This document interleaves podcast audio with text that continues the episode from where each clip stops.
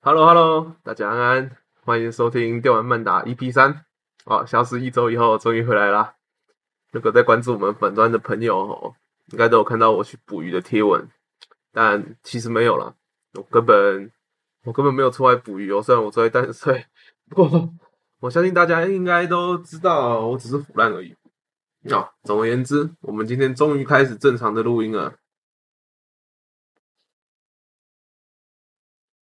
这几周来啊，哦，为了回忆尼尔的剧情啊，我用掉了好几包卫生纸，在好几个夜里怀疑人生的意义。经过一番调试之后呢，终于回到了电脑前面，跟大家继续说书了。不过，在这期节目开始以前，有几点必须要跟大家看悟，其实也就一点啊。哦，非常抱歉啊，小弟犯了这种蠢。上一期呢，我们的节目结束在二 B 和亚当的对决之中，但有一个。尴尬的部分是，这个段落其实是游戏的第八章哈，但我自己少讲了一节，也就是第六章的部分。那在第六章呢，To B 和九 S 穿过了人类商业设施的废墟，进入到森林之中。而在森林里，他们要寻找机械生命体的国王。哦，那经过重重难关以后，他们发现机械生命体的国王啊。其实只是一只小小的机械生命体婴儿，对，它就是长了一副婴儿的样子。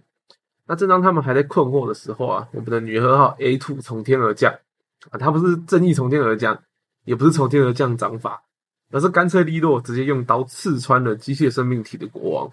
那经过辅助机通报以后，他们晓得眼前的被称作 A two 的人造人啊，是机械部队的叛逃者，为此他们展开了战斗。当然。身为女二号的 A two 并没有被哦两个人击败，击败的话后面就没剧情了嘛哦，而是逃脱了。那 Nice 在他逃跑之前问了一句：“为什么要背叛机械部队？”但 A two 冷冷的回答：“啊，背叛的是司令部吧？”那他讲完以后便逃跑了哦。大家请务必记得这句反击啊！哦，这是一个很重要的伏笔。在之后呢，我们。讲完了整个三周末剧情的时候，大家大概就能理解到这句话的那个梗概，大概紫色到底是什么。哦，那在这之后呢，就是我们上一期就可以衔接到我们上一期讲到的，在大鱼的嘴中哦发射光速巨炮的故事了。好，那刊物完毕以后，哦，我们这次就从 To B 救回 Nice 开始吧。好。那话说回复制城市啊，亚当挑拨了 To B 嘛，这大家应该都还记得。那 S 也被挑拨了，但比较接近挑逗啦。哦。而我们从 To B 的行为举止中，其实就可以看出来哦，大家对 To B 的印象其实应该不陌生啊，就是平常非常的冷静，然后甚至可以说是冷淡的哦。那他不不愿意表达任何情感。那在我们的游乐园里面的剧情的时候，大家也都知道哦。To B 其不愿意称那 S 的小名啊。那在亚当面前呢，哦，To B 几乎可以说是丧失平常的风度跟高冷了。那另外一方面，对于亚当而言呢，他其实哈不断的吸收人类文明的知识，但人类文明之中啊，始终有一个问题他不能理解，那就是死亡。对于连接到机械生命体网络的亚当而言呐，亚当其实他并不会死啊，啊，他会透过机械生命体的网络不断的再生啊、修复啊，这我们之前都有说过。那对于这样的他而言呢，死亡啊，自然是一个他没办法明白的事物，哦，所以亚当中断了机械生命体的网络连接，好，并以绑架 Nice 挑挑拨 To B，试图激怒 To B 哦，来引发战斗。倘若 To B 足够努力的话，或许亚当变成死亡了哦，并且了解人类文明中他所不能理解的死亡的部分。哦，俗话说，好奇心会害死一只猫嘛。我们常常要求番号，为了研究用途。而亚当呢，他要求的是死亡啊。不过很明显的，他也是基于某种研究用途了。哦，然而可惜的是啊，To B 为了救回 Nice 啊，也真的把亚当给杀了。而亚当亚当呢？哦，在最后伏在 To B 身上，冰冷的刀刃穿过他，他终于理解什么叫死亡。哦，可惜的是，我没有机会哦，像记者一样堵上麦克风，询问他哦，亚当先生，所以死亡是什么感觉呢？哦，那救回了 Nice 以后，To B 以公主抱的方式接回了 Nice，在逐渐崩塌的父子都市之中啊，To B 抱着 Nice，哦，丝毫不顾及周围倒倒塌的环境，在 Nice 说了句“我们回家吧”，便就默默的走出了父子都市之中。啊，相信，我相信应该不管是少男少女，哦，只要。还没老到一个程度的话，当看到这个画面哦，那 To B 公主抱 Nice 的画面，应该都跟我一样，心中冒出满满的小花啦。哦，那过没多久呢，回到反抗军基地的两人啊，协同帕斯卡到游戏刚开始的废弃工厂之中。那这个废弃工厂呢，也就是我们 To B 跟 Nice 见面的地方哦，一起他们一起解决一群恩格斯。哦，那解决方式呢，就是非常有殉情意味的，用黑盒子引发自爆。啊，那回过头来讲，嗯，回到我们正正题上来讲，在废弃工厂之中啊，出现了一群和帕斯卡村相近的机械生命体，他们没有什么敌意，但是，哦，这群生命体当这群机械生命体，当然也不像他们想象中的那么友善。啊，才刚开始对话没有多久，然后他们就发生了冲突。那这群机械生命体呢，有一个非常有趣的倾向，在他们之中啊，形成了一种啊，哦，应该可以说是宗教的概念吧。哦，他们每个人啊，啊，也每个机械生命体，每个人哦，每个机械生命体，哦，都有成为神的意图。不过他，不过他们成为神的方式非常诡异啊。啊，基本上来说，他们可以应该就像亚当一样啊，哦，基本上是一心求死的。但他们和亚当求死的动机又不一样。亚当是作为研究用途的作死啊，虽然我们不晓得他到底研究出了什么哦，我们也没办法关录音去问他说，哎，所以你到底感受到了什么？那但那些机械哦，普通机械生命体的求死呢，则是为了成为神。哦，纷而纷纷花式作死。当然啦，我自己是觉得，吼，死亡跟成为神这件事情啊，哦，连接在一起其实是非常有趣的。那我们在此不展开，只是点出来给观众们细细品味一下。哦，就是对于对于日本的宗教，我自己是不熟啦。但我其实小时候呢，哦，我语语言我呢自己小时候看着我们中华呃。中华文化里面的神啊，例如妈祖之类的啊，哦，尤其是听过他们的故事以后，就会想说，嗯，所以人是不是只要做了一点好事，然后死掉之后就可以有机会变成神呢？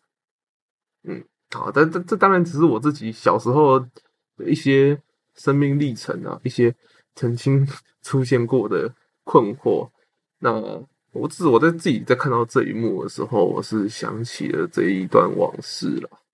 哦，那大大家哦，观各位听众可以尝试感受一下，是不是有一些什么奇妙的感觉啊？那这些机械生命体呢？哦，其实他们是不断学习着人类留存下来的智慧的，但他们到底在这些留存的智慧、留存的资料之中学到了什么，我们并不能晓得。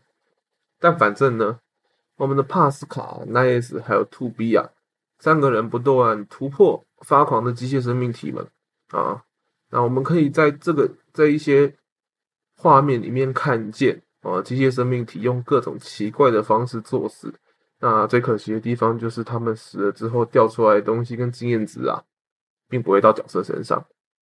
好，那我自己印象比较深刻的部分呢，哦，是一群机械生命体投入了一个很像高炉的东西，我不知道那能不能算高炉啦。总之就是一个非常大的桶子，里面装满着融化的高温金属啊。那基本上呢，机械生命体是金属嘛，所以他们投入了这个容器以后呢，想当然尔就是融化了。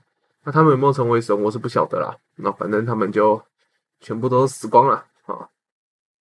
那这一群人逃出了废弃工厂以后啊，哦，发现突然发现天有异象。哦，于是奈 S 和二和 To B 又匆忙的赶回到反抗军营之中。那在反抗军营地里面啊，机械生命体发狂的开始攻击的反抗军营地啊，他们基本上哦是直接涌入了营地之中啊。两人清理完了营地以后，外头又有大型的机械生命体堵住他们的去路。机械生命体疯狂的像是要全歼的人造人似的。两人同时也在这个时候收到了帕斯卡村的球员，他们清理了帕斯卡村与废弃都市交界处啊拦路的机械生命体。随后，他们看见空中呢盘踞着一个像巨蛇一般的机械生命体。哦，当然了，你要真的可以说是蛇吗？蛇在天空中飞的话，那到底是不是龙呢？嗯，我不晓得。哦，反正大家不要不不要像我一样在这种奇怪的枝微末节之中哦纠结啦。总之呢，哦，盘踞着像巨蛇一样的机械生命体，哦啊，那是夏娃在天上飞。啊，请各位观众也不用怀疑这这件事情哦。夏娃在天上飞，我已经想办法让这句话听起来不要那么好笑了，但我真的不知道为什么，我就觉我就觉得讲起来其实，我要讲夏娃在天上飞这件事情，我只能这样讲了，在这，但听起来又锵锵的。嗯，哦不，哦不是不是，我们不扯到题外话了，拉回正题来说啊，哦，To B 和 Nice 啊，哦，他们靠着辅助器把夏娃挡下来以后，便是便又是一阵乱斗。一行人来到了废弃都市的中心啊，哦，这里几乎可以说是所有剧情的终结处啊。那到后面哦，各位听众啊，就会明白为什么我会这样说了。两人和夏娃展开激战，那激战哦过程我不赘述，我只赘我只叙述有过场动画部分。毕竟玩的好的人打起来行云流水，玩的不好的人打起来磕磕绊绊的哦，所以说。再怎么说都没有没有办法说出一个准确的样子啦，哦，那过程就不赘述了哦。关键点在于啊，各位听众如果还记得我们之我自己之前不断提到的哦，就像刚刚打亚当的时候就有提到，亚当和夏娃啊他们都是连接着机械生命体的网络的哦，所以他们能不断的再生与修复。亚当之所以会死。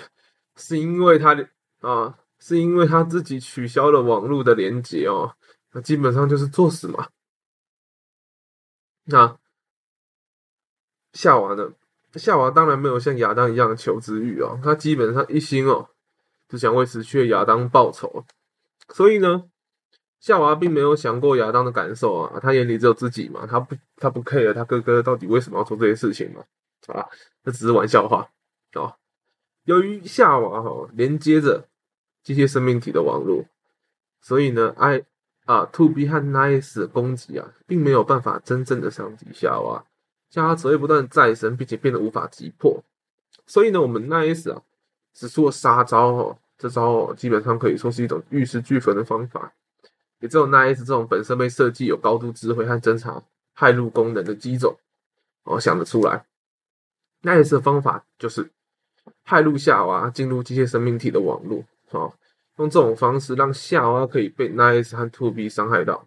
哦，在 Nice 害入的过程之中啊，To B 硬着头皮苦撑，哦，甚至刀刀子都断掉。但当 To B 无法招架，眼见夏娃正义的铁拳即将直直打在 To B 身上时，哦，Nice 从二 To B 后面跳了出来，和夏娃一和夏娃一样，手上缠着机械生命体们的残骸。变成一个砂锅般大的拳头哦，又或者说是巨型的拳套了。那两个人的拳头碰撞在一起，激情四射哦，打退了彼此。而二 B 趁着这个间隙啊，哦，击杀夏娃。大战结束以后呢，哦，Two B 和 Nice 终于过着幸福快乐的日子了，才怪！由于如果机械生命体的缘故啦 n i c e 被机械生命体的逻辑病毒感染。那什么是逻辑病毒呢？我们用一种最简单的方式来讲，逻辑病毒呢，哦，就是有一种由机械生命体散发出去的病毒。那人造人被感染以后呢，逻辑病毒会慢慢的侵蚀人造人，哦，清除掉人造人原本的记忆，那用机械生命的记忆来覆盖宿主原本的记忆，最终使人造人本身呢哦成为机械生命体哦，所以这也是很有趣的地方哦。当一个人的记忆被清空，植入另一个记忆的时候，他的身份就会变化。嗯，这也是一个非常有趣的，几乎快要 碰触到某个哲，感觉快要碰触到某些哲学命题了哦，问题了哦。那我们这里也是不展开，我们还是先把剧情交代清楚。那 Nice 感染了这种病毒啊，已经发出红光了，而 To B 迫不得已只好徒手把 Nice 按在地上掐死。那这里是一个很有趣也很重要的细节。平时不动声色的 To B 啊，对于亲手掐死这 Nice 这件事情是非常崩溃的。我们可以看见掐死 Nice 的 To B 啊，哦，整个人伏在 Nice 身上大哭啊。那至于这个细节为什么重要呢？我们之后会仔细讲这个部分啊，因为这个东西呢，要到三周目哦，所有所有的谜题都谜底都展开了以后。我们才会理解到为什么这些细节哦是特别重要的。那回过头来讲，倘若是倘若玩家是玩二周目，从 Nice 的视角来看这段画面的话呢，会发现两个人身旁的哦站着两个红衣小女孩的影子。那大家也不用担心啊，特别提到的原因是因为在三周目的时候，这两个家伙是非常重要的剧情人物啊，绝对不是因为这个游戏要变成恐怖游戏了。那。正当玩家和 To B 一样哭得死去活来的时候，准确来说，我不知道其他人有没有哭了，但我自己玩了四次啊，哦，看到这个画面，甚至我现在重新回头去看游戏实况的时候，这个画面啊，哦，都会让我忍不住喷了一堆眼泪。言归正传，当我我们玩家们以为那是光荣阵亡的时候呢，哦，在一旁的机械生命体的残骸动了起来。To B 反应迅速拔出已经断掉刀刃，就看见机械生命体露出啊，机械生命体的眼睛啊，露出了绿色的温和的光芒，发出了 Nice 的声音。那个时候我们才晓得啊，啊，Nice 不愧是啊被设计有高度智慧的人造人啊，或者说机体。Nice 他在开入机械生命体的时候啊，其实顺道也把自己的记忆给上传到机械生命体的网络上了。于是，Nice 透过已经被破坏的机械生命体再次醒了过来。To be 破涕为笑啊！那想必在电脑或电视前面的玩家，应该也都跟我一样。看到这一幕的时候，如果你是第一次玩的话，应该也是会破涕为笑，忍不住笑了出来，完全不知道后面还有多大的苦难在等着自己。对，正当你想着“哦，哎呀，是个好结局呢”，啊，并没有啊，这个游戏很惊人的。该怎么说？这很惊人吗？很残忍的告诉你了啊！这个游戏还有三周目呢，而三周目呢，才是真正让人胃痛，而且想发刀片给横尾太郎的部分。横尾太郎大家都应该都知道哦，就是尼尔跟嗜血龙骑士哦这个系列的制作人。那相信的玩 玩完三周目的玩家，应该跟我一样啊，除了想寄刀片以外，给。所以想寄刀片给他以外，我甚至也会产生一种，就是你是小时候被霸凌吗？还是你的心到底是受过怎么样子打击？还是你这个人都看了什么鬼东西长大的，才会想到去做一个这么虚无黑暗的游戏？玩过的人应该可能都是同样的想法，没玩过的大概也能透过实况感受到那种那种虚无。当然，如果你没有看过实况，也没有看过剧情的。文档的话，啊，下下周同一时间呢，由语言主讲的电玩曼达将会带领听众一起走入《尼尔：机械纪元三周末》的故事，一同进入那个让我被虐的肝肠寸断、差点需要买进四支胃肠药的虚无剧情啊！包括我这一阵子为了打这些文稿，回头去看了那整个剧情。当然，有些剧情我是认真的看完实况，有些剧情我是用文字的部分。带过的，然后也就是补完的啦。那看文字剧情可能还好，因为文字剧情我主要都是看他那个打 BOSS 的流程而已。但因为 BOSS 的流程大概了解以后呢，你就会想起整个游戏大概的轮廓了。但因为就像我说，全所有的细节都聚焦聚焦在三周目里面，三周目才会掀开很多谜底。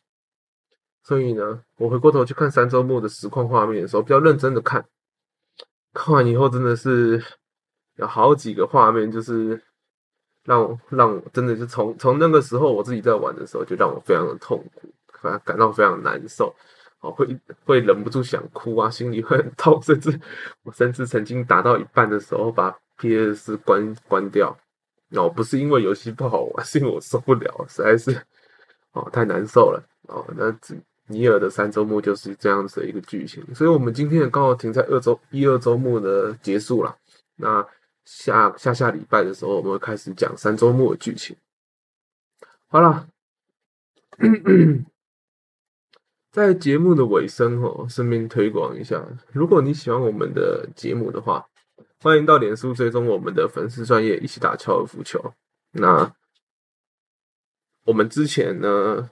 在 YT 上其实是没有开频道的哦，在大概在第十集以前的节目，我们都是放在原本都是放在伤心熊猫补给站。那由于一些观众的要求啦，所以我们在 YT 上面也开了一起打高尔夫球的频道。所以如果各位观众想要在 YT 上收听我们的节目的话，也可以到 YT 去看看哦，我们的频道。那就拜托大家支持一下啦。哦，我这里应该想，应该是要用渔夫的声音来讲，但我其实不太会装渔夫的声音。那渔夫是什么呢？懂的人就懂啊，不懂的人自己去收集，自己去搜寻高中经典文化教材就懂了。好，好了，那我们今天呢，哦，应该说这周的电玩漫打到这边为止啊，还烦请大家支持我们的脸书专业和 YT 频道啊。那各位听众，我们下周再见啦，拜托。